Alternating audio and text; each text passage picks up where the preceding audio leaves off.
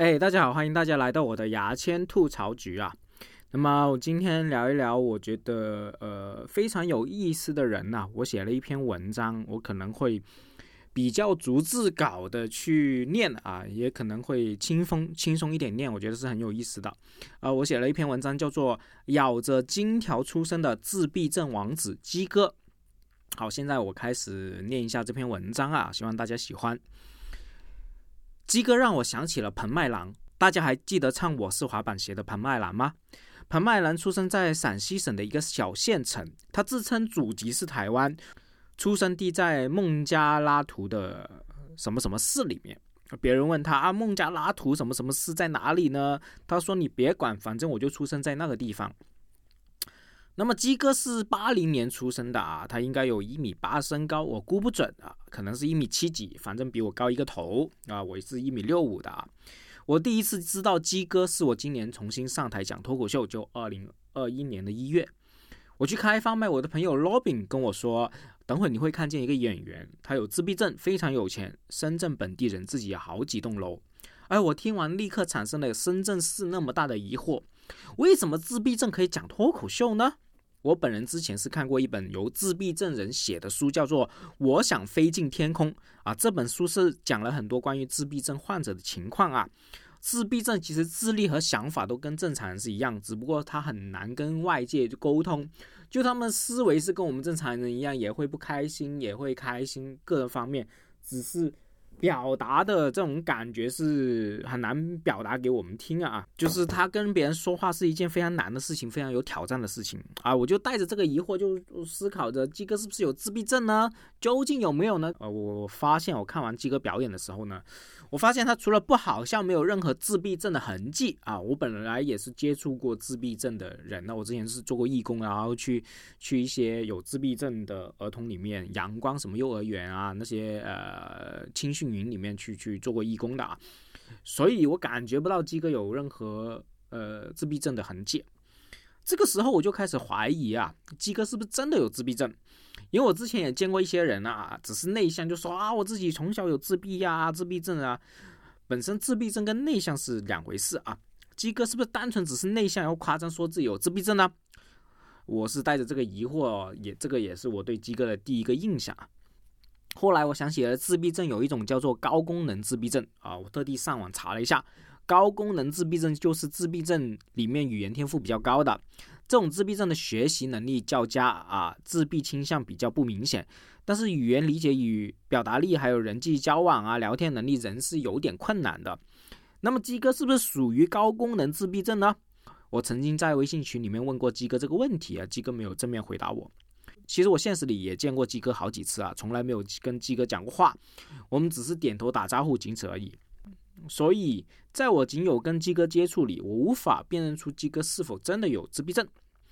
那么，鸡哥在互联网是非常活跃的啊，虽然在现实上没有跟他说几句话。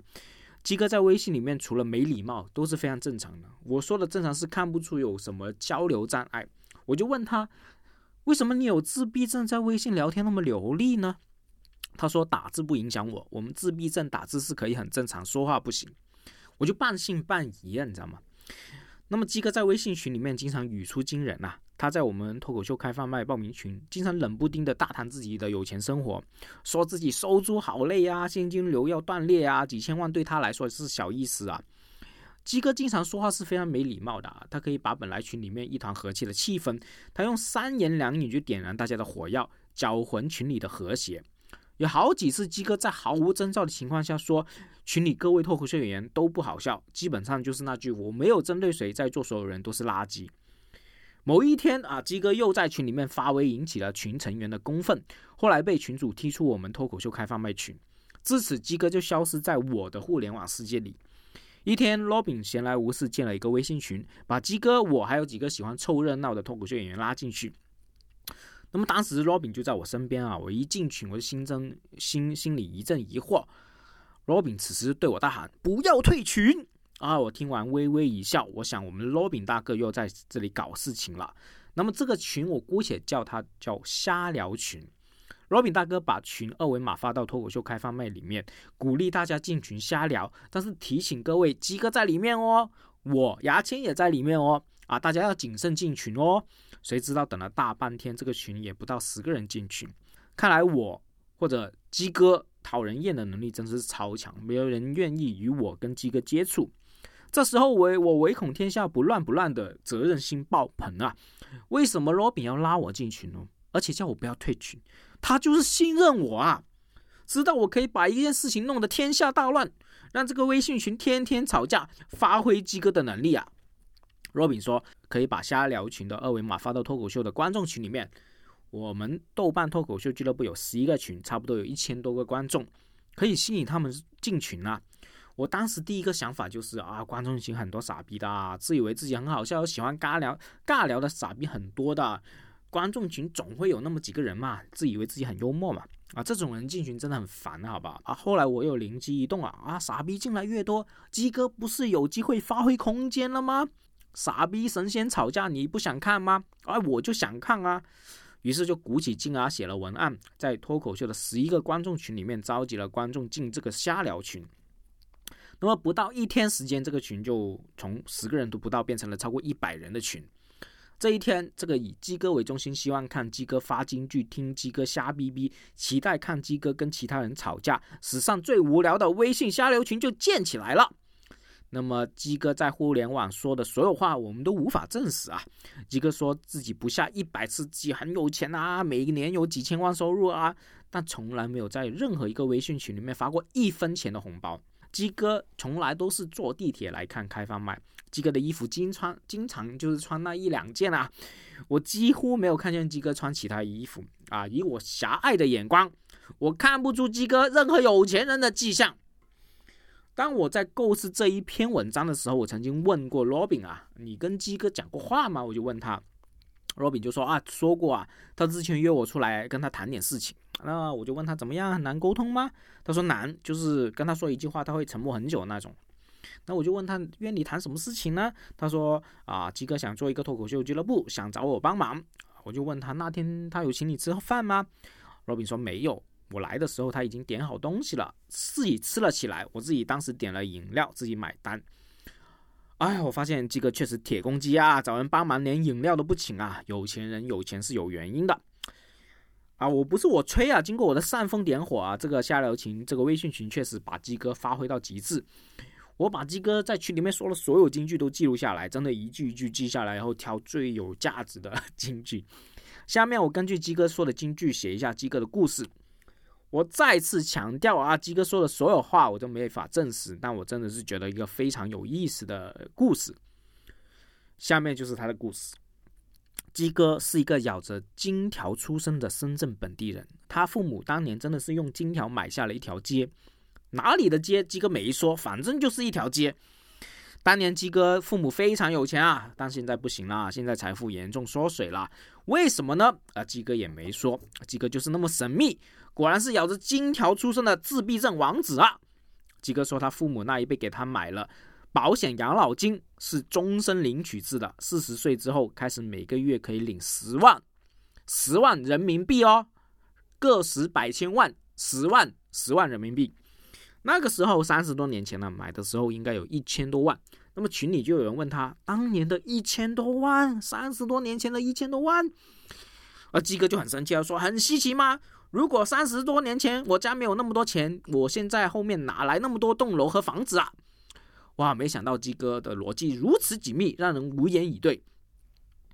哦，忘记说了，鸡哥还有很多栋楼收租啊，多少栋楼呢？我不清楚啊，只是鸡哥很清楚的告诉我们，他差不多有一百六十户房子啊。鸡哥曾经抱怨过啊，郑爽每天赚二百零八万元，真的太有钱了。他很羡慕，他每天那么辛苦收租，也只有日入三万块钱。那么日入三万块钱，每天需要收多少户呢？吉哥很谦虚啊，他说日均三万，每天收五六户差不多了。啊，鸡哥又说自己很痛苦，每天收租好累啊。用他的原话说，就是收房租的痛苦在于你每天都要收，你每天不收，就会有其他的投资资金链跟不上。那么鸡哥投资了什么项目呢？我们不知道啊，反正大项目说了我们也不懂。鸡哥说，现在的手头项目收租不用多，每个月收三十户左右开始就可以了。这只是一个起步数字，单纯确保每天有现金流。喂，你我问一下你们，你们这辈子见过投资项目用收租多少户来度量衡的吗？我也是第一次见啊。那么有钱的包租公鸡哥，生活非常枯燥。上午打游戏，中午收租睡午觉，下午直播打游戏，晚上讲脱口秀睡觉，起床接着打游戏。用鸡哥的话说，很枯燥的。有一点我没有想明白呀，收租需要每个中午都要收吗？现在二十一世纪嘞，人工智能阿拉法狗都来了，怎么还用那么原始的方法收租呢？哇，看来有钱人的生活是我们无法体验的，也无法站在他们的角度想问题。可能不收租，鸡哥的生活会更枯燥。对了，鸡哥曾经在日本住过五年。我们最近在群里面聊以巴争端呢，群友就问鸡哥什么看法，鸡哥就很生气，说我怎么知道？我他妈在日本生活过五年，我熟。巴基斯坦我又没去过。哎呀，我觉得这位群友真的太不识抬举了。鸡哥曾经在群里反复提醒过大家，他去年买了自己二十套房，换成了日本的房产。你自己推测推测就知道，鸡哥在日本混过，不是怎么那么了解日本的房产呢？鸡哥说自己早就是外国人了，拿了加拿大的绿卡，现在国内因为疫情没法出国，所以困在了中国。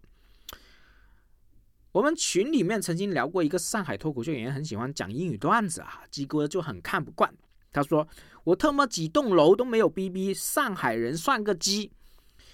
虽然呢，鸡哥的那几栋楼实际上真憋过上万次了，我们对他的每栋楼多少户都都如数家珍了，但是看得出深圳本地人收租工鸡哥对上海人有一些偏见。这时候，鸡哥开始很不屑的讲英语段子，他说：“我每次笨英语都不解释的，不需要解释。这一次我有点懵啊，我没想明白啊，讲英语还要解释吗？” 那为什么要讲英语？你不是直接说中文不是更快吗？鸡哥有点委屈，他说：“哇，我看见很多人讲英语会解释的，后来证实了，鸡哥讲英语确实从来不跟我们解释。就算群友特地艾特鸡哥，希望鸡哥出来解释一下，他也无动于衷。